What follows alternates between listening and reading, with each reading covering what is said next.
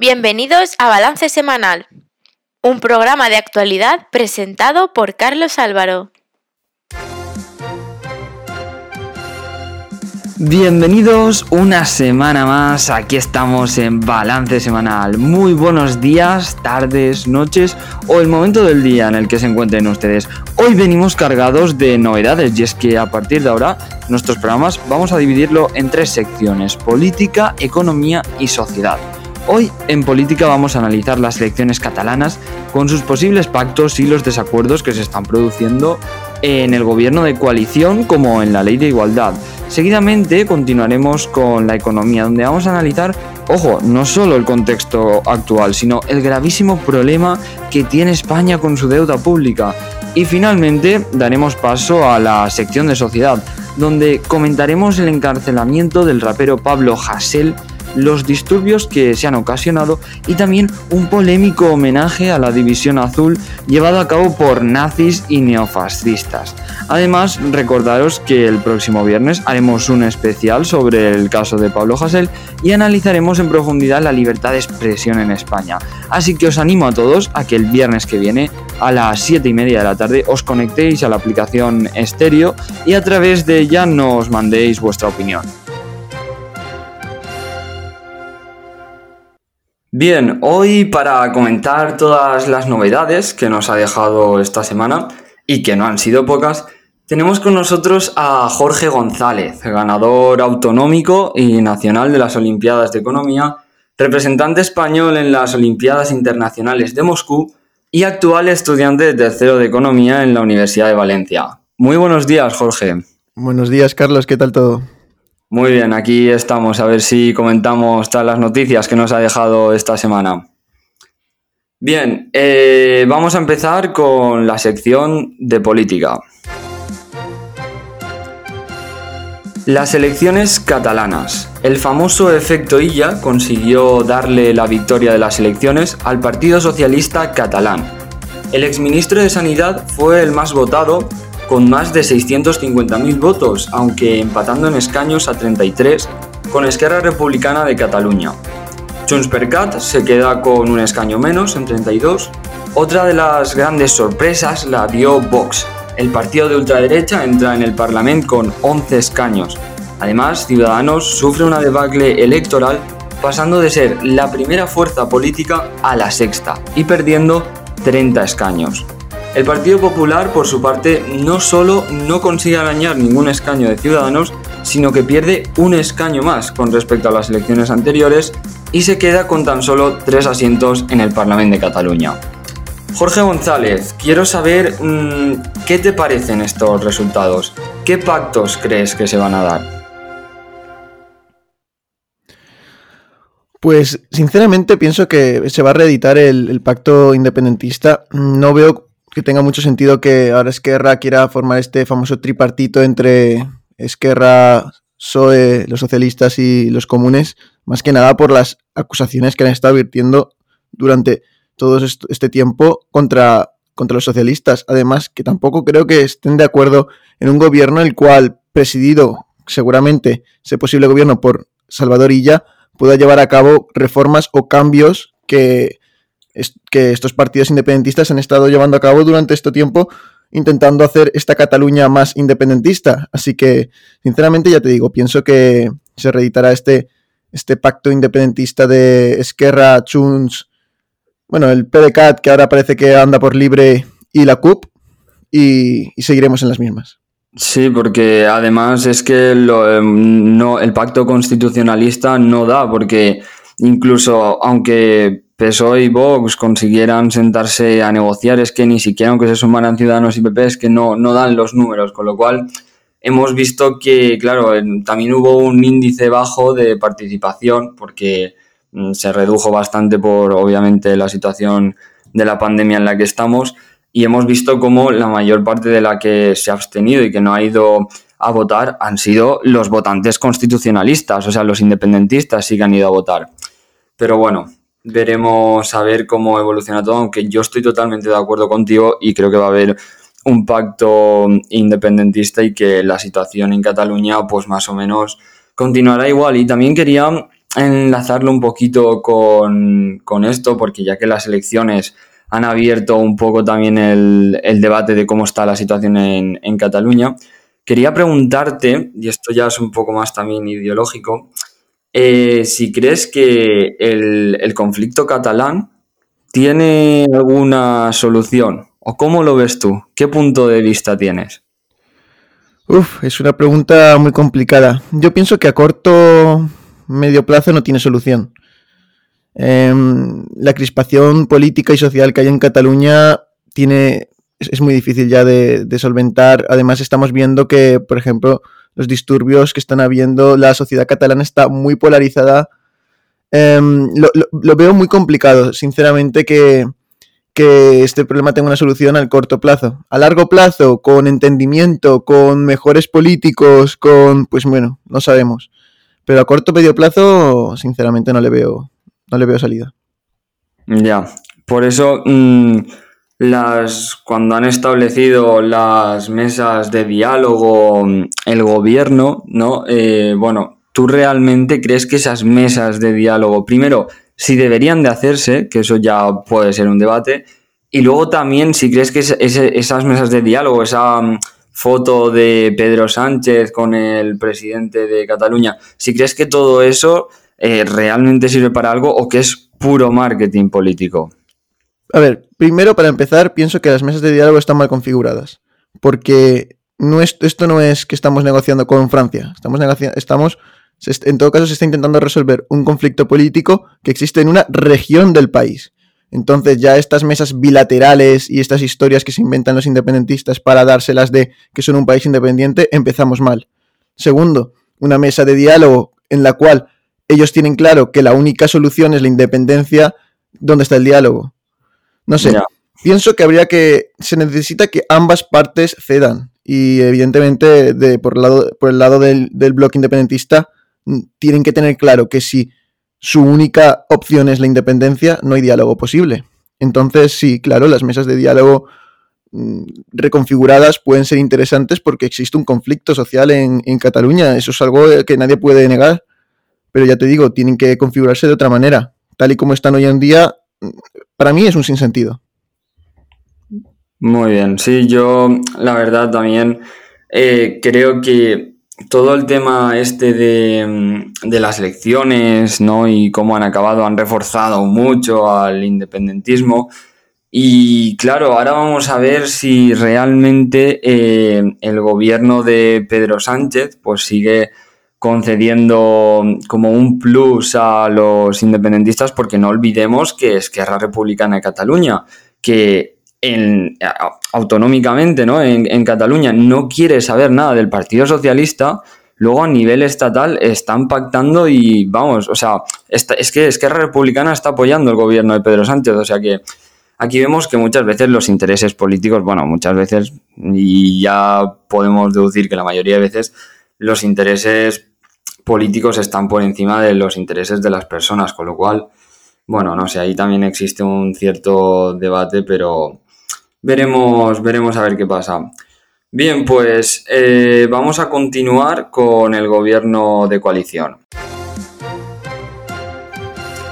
Las tensiones internas en la coalición de gobierno se recrudecen y ya no tienen ni siquiera la excusa de la campaña electoral de las catalanas que acabamos de analizar.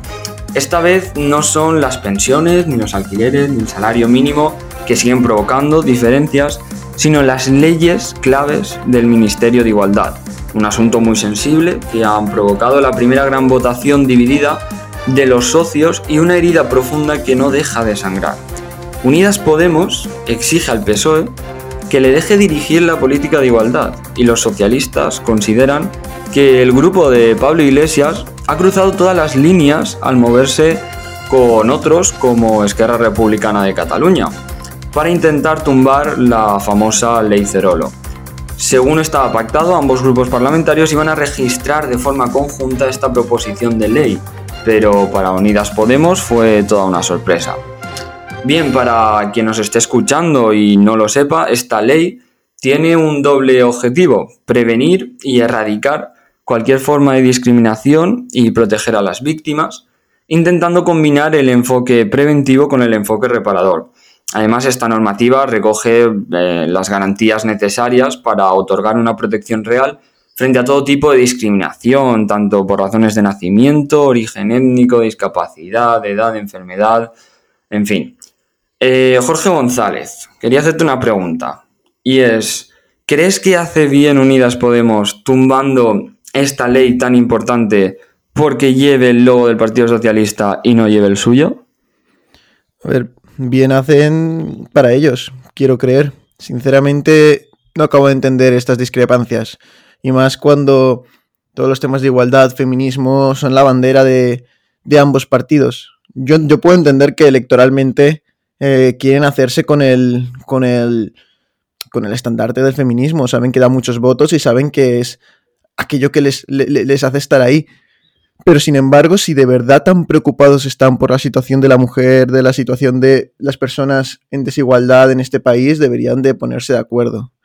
Y bueno, sí, electoralmente puede tener un sentido, pero para mí pienso que el votante de que, que vote estos partidos debe de estar dándose cuenta de cuál es la situación real que igual es más fachada que otra cosa. Sí, porque además es que es muy sorprendente, ¿no? Que cuando hemos visto muchas declaraciones públicas que unos ministros no, no se, se, critiquen, o sea, como que hagan campaña uno en contra del otro, porque claro, al final no olvidemos que un gobierno de coalición son dos partidos distintos que luego van a concurrir a las siguientes elecciones de manera separada. Entonces, claro, esto es algo que los partidos tienen eh, mucho en cuenta. Y también te quería comentar otra mmm, discrepancia que ha habido eh, en el gobierno de coalición sobre el tema de Pablo Hasél. Y es que, eh, bueno, por la parte del PSOE tardaron más en reaccionar y en salir a hacer declaraciones públicas, pero sí que es verdad que al final mmm, condenaron los altercados provocados por el encarcelamiento del rapero, mientras que Unidas Podemos, formando parte del gobierno, ¿eh? y recalco, formando parte del gobierno, ha incitado a provocar más disturbios. ¿Qué te parece esto, Jorge? En pocas palabras, me parece una vergüenza. De por sí, me cuesta entender el motivo de los disturbios, porque, a ver, Pablo Hasél, yo siento mucho, es un delincuente. Y no solamente ha sido condenado por injurias a la corona, ha sido condenado por agresión, por, amenazas, eh, por un montón de cargos más, me refiero. Que Pablo Casel no es un santito. Eh, y que desde el gobierno, una parte del gobierno se esté, mmm, se esté favoreciendo este tipo de actitudes que van en contra de cualquier tipo de valor democrático, ¿no? Que la gente salga a destrozar los coches, las motos de otras personas, eh, ¿dónde está el respeto? Eh, lo veo, lo veo complicado. Ya te digo, es que yo creo que Unidas Podemos está ya coleteando su final. Ya las pasadas elecciones estábamos viendo cómo perdían votos, una sangría de votos día tras día. Les queda el voto radical, el voto que saben que el PSOE no va a captar. Y si te das cuenta es el voto que están, por el que están luchando día a día. Pero es muy triste que a, a, febrero de 2021, faltando aún casi tres años para las siguientes elecciones, sigan así. Eh, deben de darse cuenta que cuando estás gobernando tienes unas responsabilidades. Estás gobernando para todos los españoles, no solamente para los que te voten. Y estoy seguro que el pobre barcelonés o valenciano, que aquí también ha pasado, eh, que tenga su negocio, eh, ahora con la situación que están pasando y que unos niñatos, porque lo siento mucho, pero unos niñatos les destrocen por lo que han estado trabajando y que desde el gobierno lo que escuchen es que los están alentando, a mí me parece que es de una bajeza increíble y es muy triste. Y habla muy mal de, de, de, lo que es el gobierno de nuestro, de nuestro país. Sí, y además, ojo, porque, mmm, a ver, yo creo que, vamos, no tiene ni pies ni cabeza compararlo, pero mucha gente lo estaba comparando con cómo alentó Trump a sus seguidores para que asaltaran el Capitolio, que para mí eso no tiene ni pies ni cabeza en el sentido de que, a ver, sí, es cierto que en España también ha habido muchas repercusiones, ha habido muchos disturbios, mucha gente que ha sufrido, pero yo creo que lo del Capitolio fue algo estratosférico. Pero bueno, de todas maneras, eh, todo esto de Pablo Hasél ya lo comentaremos después en la sección de sociedad. Así que vamos a continuar con la sección de economía. La deuda pública escala hasta el 117,1% del PIB en 2020, el mayor nivel desde la guerra de Cuba. El endeudamiento de las administraciones aumentó el año pasado a la mayor velocidad en la democracia. La deuda de las administraciones públicas cerró 2020 en los 1,311 billones de euros, una cantidad equivalente al 117,1% del PIB según el avance publicado este miércoles por el Banco de España. La pandemia ha infligido un golpe brutal sobre la economía que se ha compensado con un fuerte aumento del gasto público y por tanto del endeudamiento. Gracias a los ERTE y las prestaciones de paro, las rentas de los hogares han caído menos de la mitad de lo que se ha hundido el PIB, pero el reflejo está en una carga de deuda pública que se dispara. En solo un año ha aumentado en 122.000 millones de euros, prácticamente lo que se gasta la seguridad social en pensiones, en pensiones en un año. Es el tercer mayor incremento de deuda en euros producido en el periodo de la democracia, según la serie del Banco de España. Bien, eh, Jorge González, explícanos, primero, ¿qué es la deuda pública? ¿Y qué consecuencias tiene? ¿Por qué es tan malo que aumente? A ver, em, para, explicar correctamente qué es la deuda pública, creo que primero debemos de entender de dónde, de dónde nace. Eh, un Estado tiene una serie de ingresos y de gastos, ¿no? Perdón. Los ingresos principalmente son los impuestos que le cobra la ciudadanía. ¿vale? Estos impuestos se convierten en inversiones públicas, eh, en educación, en sanidad, partidas de pensiones, ayudas sociales, etc. ¿Qué ocurre? Que cuando los gastos superan a los ingresos, decimos que existe un déficit. ¿Vale? Este déficit se ha de cubrir, es decir, del dinero tiene que salir de algún lado. Y si los ingresos no son capaces de cubrirlos, los estados tienen la capacidad de emitir lo que se llaman activos de deuda. ¿Qué son activos de deuda? Para que lo entendamos, una familia tiene más gastos que ingresos, ¿qué hace? Pide un préstamo al banco, ¿no? Pues el Estado hace una algo parecido. Lo que hace son emitir una serie de, bonos, por decirlo de, alguna forma, que particulares, empresas e instituciones, por ejemplo, el Banco Central Europeo, eh, compran y ayudan a financiar un país. ¿Qué ocurre? Que esto no se hace gratis, esto se hace a un tipo de interés. Em, ¿Qué pasa? Que cuanto mayor es esta deuda, pero mayor es esta deuda en relación con el PIB. ¿Por qué medimos la deuda en relación con el PIB? Bueno, yo siempre pongo un ejemplo, y es, Carlos, si tú tienes eh, una deuda de 1.000 euros y una deuda de 100.000, ¿quién está más endeudado, tú o yo? A ver, yo de, primeras, yo creo que la ciudadanía, ¿no? Todos tenderíamos a decir que el que eh, tiene 100.000. Exactamente, mucha gente tiende a decir eso, pero eso no tiene por qué ser cierto, porque claro, si tú tienes una deuda de 1.000, pero cobras 100 euros, cobras 100 euros, pero yo tengo una deuda de 100.000 y cobro un millón, realmente tú estás más endeudado que yo, porque tu disponibilidad para pagar es mucho menor. Entonces, los países, para medir esta disponibilidad eh, de, devolver esta deuda, utilizamos el ratio deuda-PIB. Como muy bien has dicho, el, ratio deuda-PIB en España ahora se encuentra en el 117%. ¿Qué quiere decir? Que con todo lo que produce España en un año, no sería capaz de devolver toda la deuda que tenemos.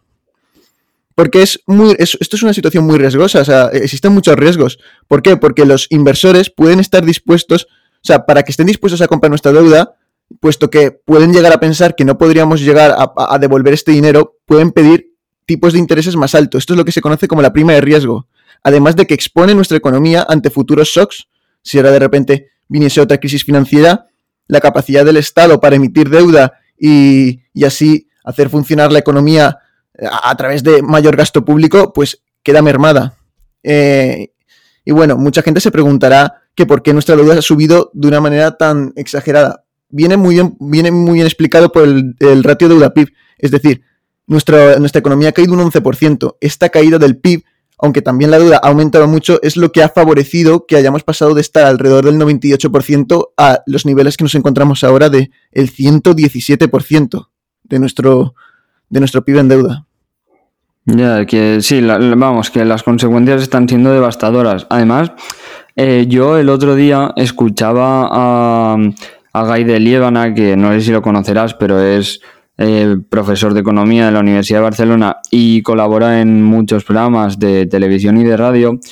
Y bueno, mira, te voy a decir las palabras textuales que dijo. Mucho cuidado. Para devolver toda la deuda es necesario tener inversiones rentables. Si no las tenemos, entraremos en una situación bastante complicada. Y entonces quería decirte, o sea, quería preguntarte, em, ¿qué sucedería si todas estas inversiones no llegaran? Es decir, podríamos retrasar todavía más esa famosa recuperación económica que se está prediciendo que va a tener España?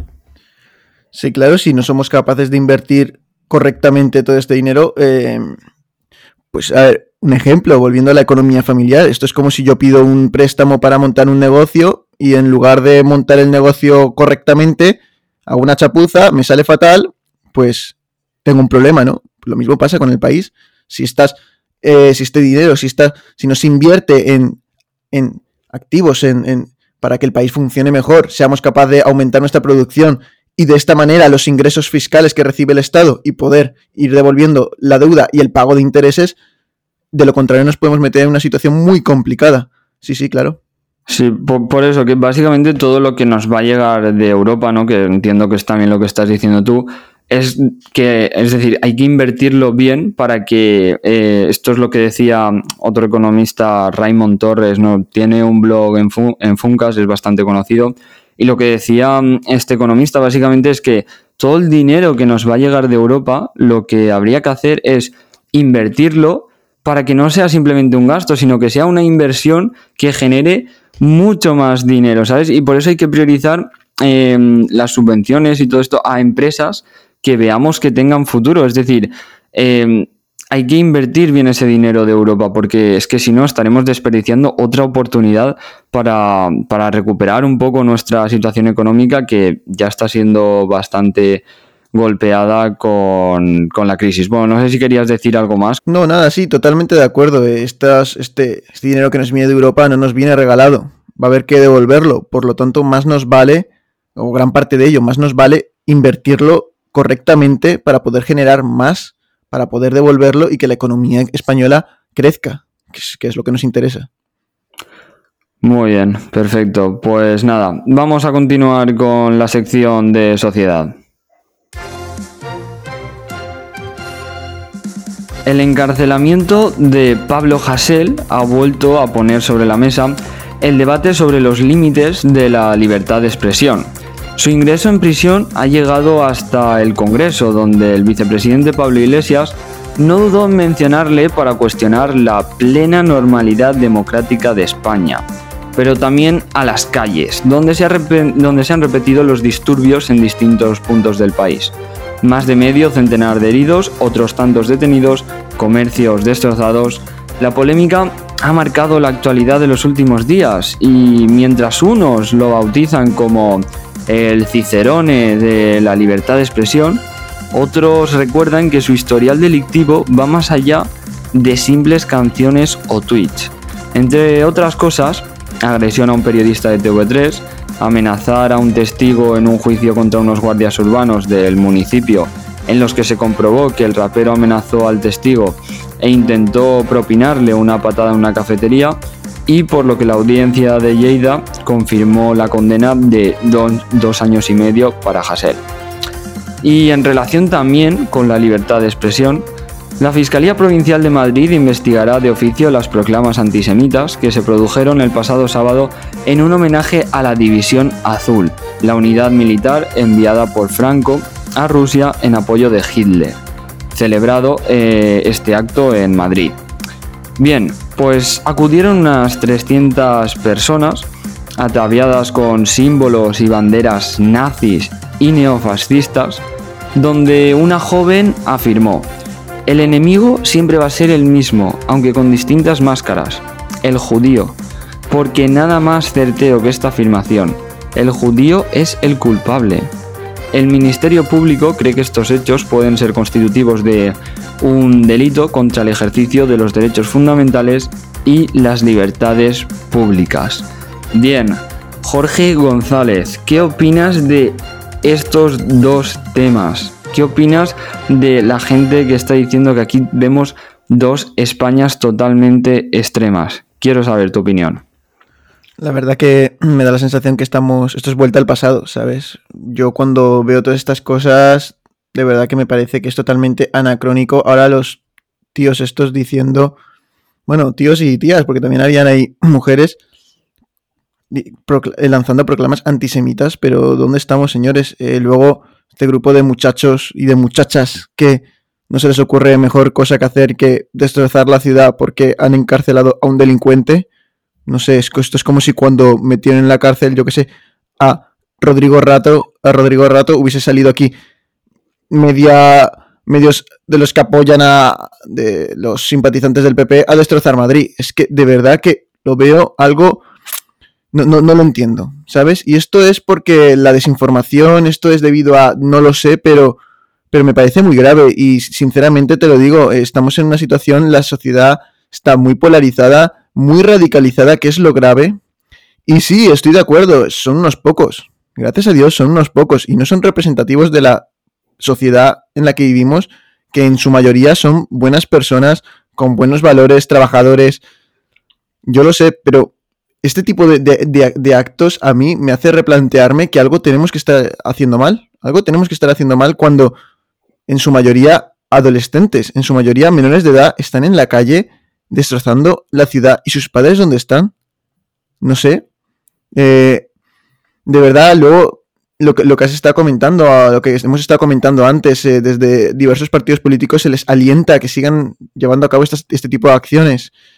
No sé, creo que algo estamos haciendo mal y que deberíamos de replantearnos hacia, qué, hacia dónde vamos y, si, es correcto, si, estamos dispuestos a soportar este tipo de actuaciones. Sí, yo también te quería decir que yo aquí principalmente veo mm, dos soluciones, que luego yo lo voy a dejar esto ya la opinión de cada uno.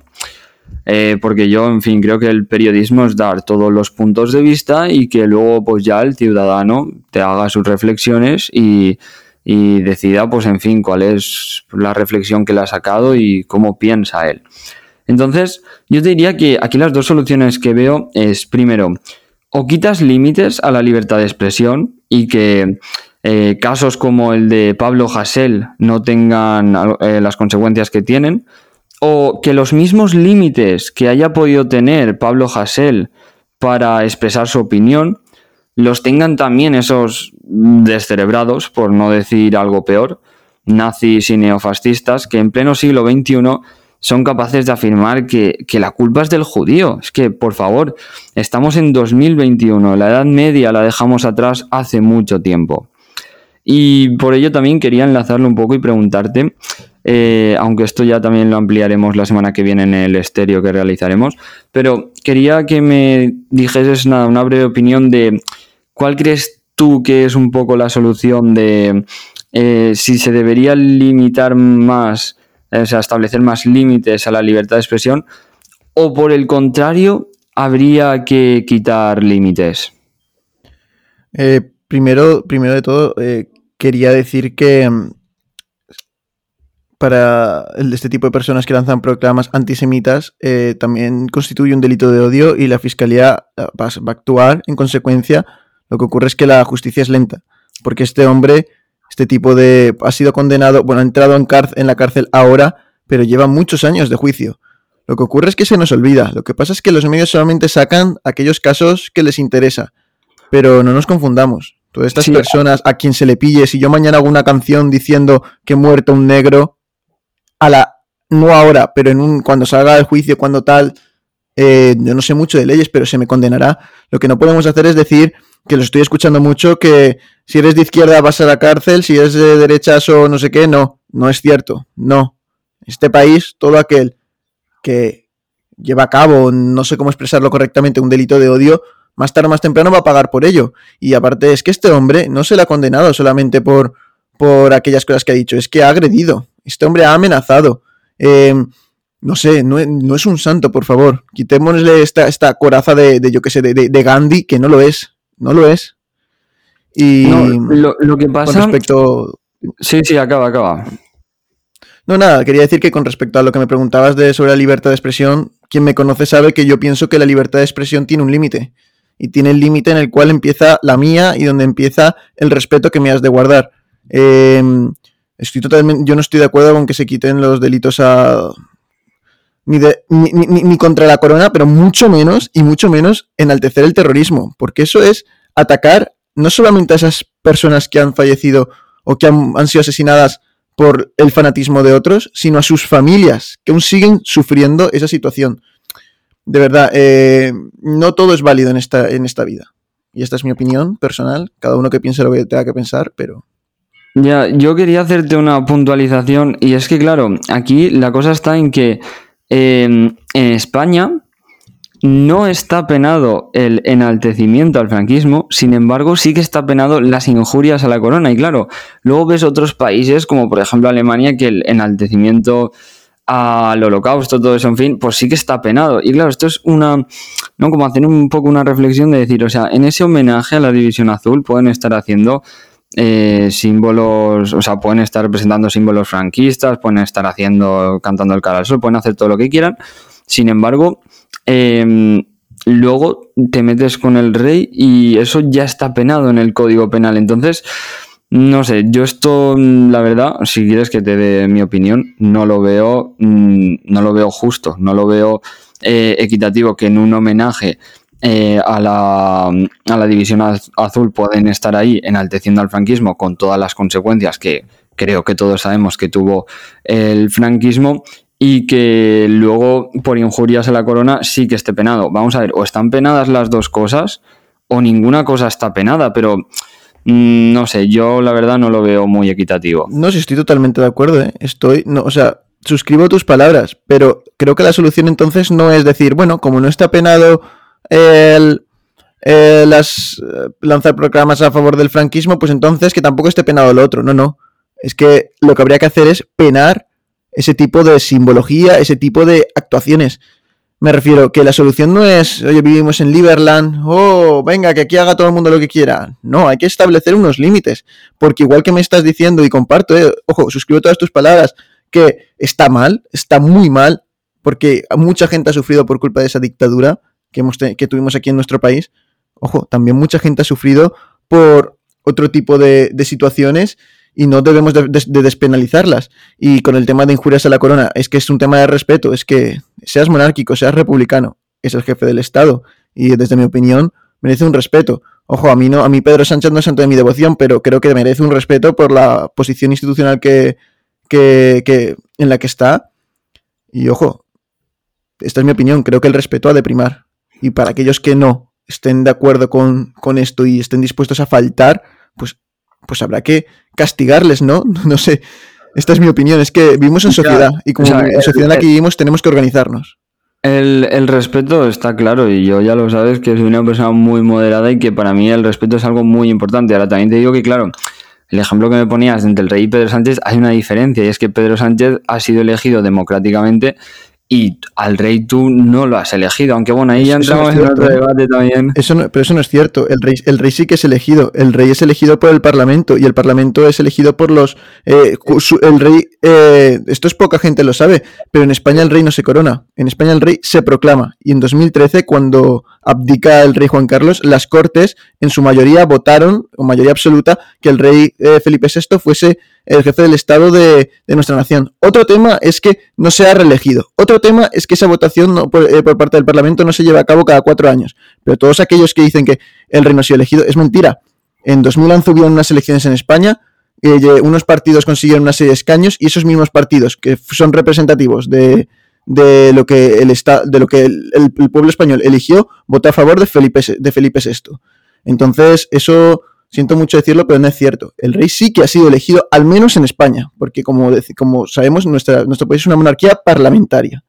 Sí, pero yo venía a decirte que, bueno, por algunos sondeos que también se vieron, que cada vez la, la monarquía eh, se estaba manteniendo con apoyo, ¿eh? Sí que es cierto que los sondeos que se realizaban antes todavía seguía habiendo una, de hecho tú mismo lo has dicho, que los partidos, claro, el Partido Socialista de momento sigue defendiendo la monarquía parlamentaria. Pero también yo creo que mm, se ha visto muy perjudicada por todo el tema de Juan Carlos y que eso lo ha hecho empeorar bastante, porque claro, la gente se está preguntando a sí misma, ¿no? Como que ya no, ya no entramos en cuestión de dinero, que sí, que si hubiera una república probablemente podría costar mucho más dinero de, de mantener. Entramos ya más en un debate eh, moral, ¿no? Y de lo, de lo que piensa cada uno que, debería hacerse en nuestro país. No, sí, es totalmente lícito, ¿eh? Ser republicano, yo, yo, yo, yo defiendo que la gente pueda ser republicana por sus valores, porque me parece totalmente lícito.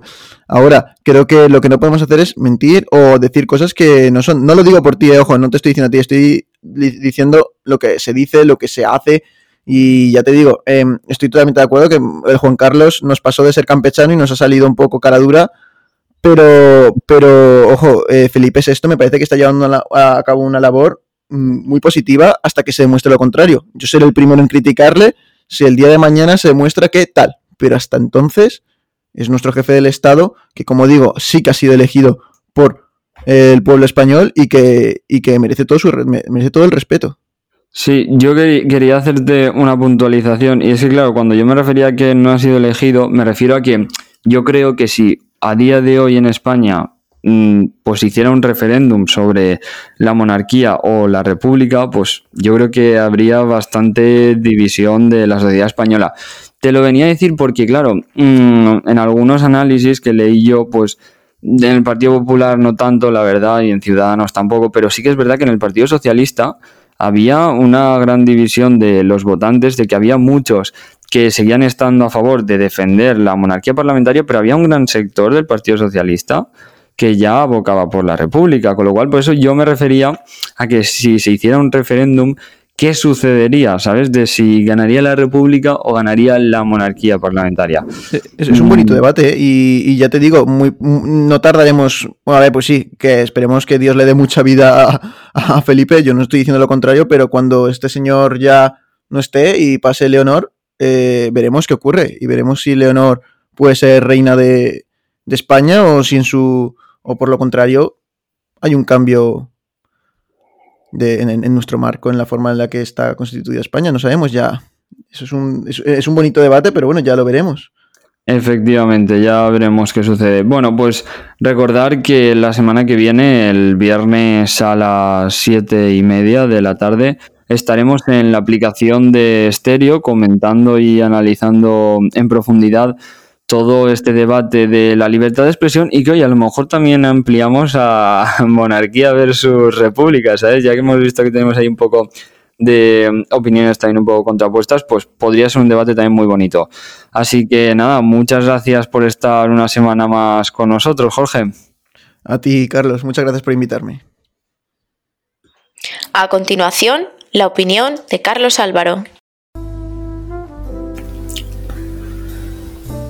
Bien, estos últimos días han estado marcados, una vez más, por noticias no muy positivas. Si bien los contagios siguen descendiendo, el ritmo de vacunación no parece avanzar, lo que está provocando no solo un retroceso de la desescalada de la tercera ola, sino ya una preocupación por la llegada de la siguiente ola de contagios. A todo esto se le suma la mala situación económica, ya que la deuda pública no para de incrementar y los negocios siguen sin poder recuperarse debido a las medidas restrictivas que, en mi opinión, son más que coherentes teniendo en cuenta la situación en la que estamos. Bueno, pues por si todo esto no fuera suficiente, a lo largo de estos días hemos visto cómo los seguidores de Pablo Hasél salían a la calle para quemar contenedores y romper escaparates de pequeños negocios, entre otros muchos actos que más de ser calificados como manifestaciones por la libertad de expresión, para mí solo tienen una palabra y es vandalismo. Yo soy partidario de que se lleve a cabo una revisión de los límites que tiene la libertad de expresión en España, pero no creo que sean ni las formas ni el momento, teniendo en cuenta que están fallando 150 personas cada día en España por COVID.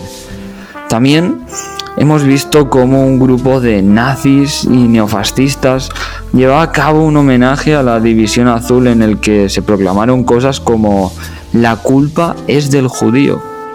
Pues bien, una vez hemos podido ver esta sociedad tan polarizada en dos Españas que se odian, Yo creo que existe una tercera España, y es la España de la moderación, la España que está harta del odio y de la división, la España que se levanta cada día para trabajar y sacar a su familia adelante, la España que quiere ser feliz y permitir que los demás también sean felices. Miren, el otro día estaba viendo el monólogo titulado Odio del actor y monologuista Dani Rovira. Les voy a leer las palabras textuales que dijo al finalizar su actuación. Vamos a dejar de competir uno contra el otro. Compite contigo mismo para ser un poquito mejor que tú el último día. Y si tienes un día malo, permítetelo, no pasa nada. Tanta envidia, tanto odio, la envidia es una especie de admiración mal gestionada. Coge tu envidia, coge tu odio, coge tu miedo y ponlo todo aquí delante y canalízalo. Y haz de esto algo que merezca la pena. Porque odiar es de cobardes. Sabes que es de valientes. Decir te quiero. Porque yo mi vida la quiero compartir con gente que dice te quiero. Espero que les haya hecho reflexionar un poco estas palabras y que de ahora en adelante nos pensemos dos veces si realmente merece la pena enfadarnos, porque de lo que estoy plenamente seguro es que el mejor complemento que puede llevar una persona en esta vida es una buena sonrisa. Confiemos en que cada vez España esté más llena de amor y menos llena de odio. Muchas gracias por estar aquí con nosotros. Volvemos la semana que viene.